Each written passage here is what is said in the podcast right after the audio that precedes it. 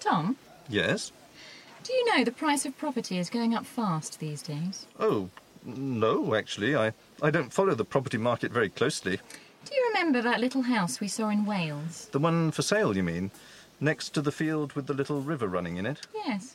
A perfect place to relax, you said. A lovely little house. Yes, I remember. Why? Perhaps we should buy it. Buy it. But you work in London.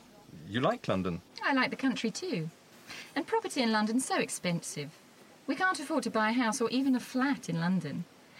But if we buy a house in the country, it's an investment for the future. But what about your job?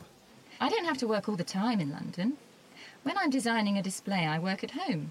So, if home is in Wales, that's fine.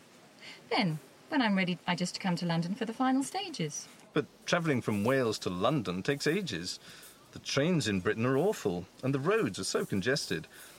I know it's a lovely house, and Wales is a great place to live, but honestly, it doesn't sound very practical to me. Is it the house, Tom? Or is it me? What do you mean? Well, you say living in Wales isn't practical, but I don't think it's a matter of where we live. If we want to live in Wales, we can. But it's living with me that you don't find practical. That's what I think. Oh, how can you say that, Caroline? You know it's not true. So why are you always travelling all over the place? We hardly ever see each other. And tomorrow you're off again to Dublin. This is an exception. I always try to stay at home for a while between assignments, but Max's message sounded very strange.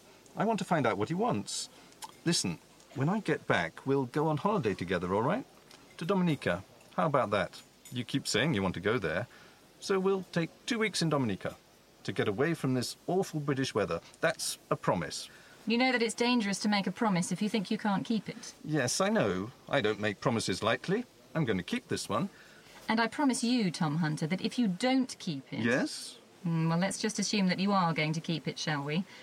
And I'm going to start packing for Dominica. But I don't know exactly when. Look, the waiter's coming to take our order. What are you going to have? Oh, right. Well, I think I'll have my favourite chicken Rogan Josh.